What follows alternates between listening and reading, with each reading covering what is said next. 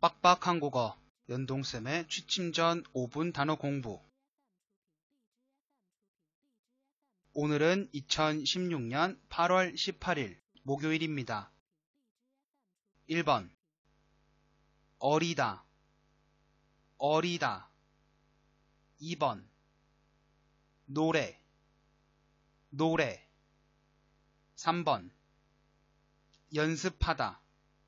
연습하다 4번. 오랫동안 오랫동안. 5번.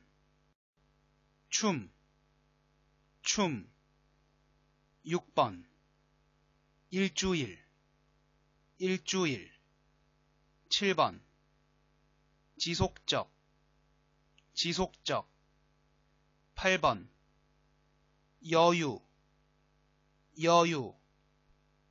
9번 배우자 배우자 10번 중요하다 중요하다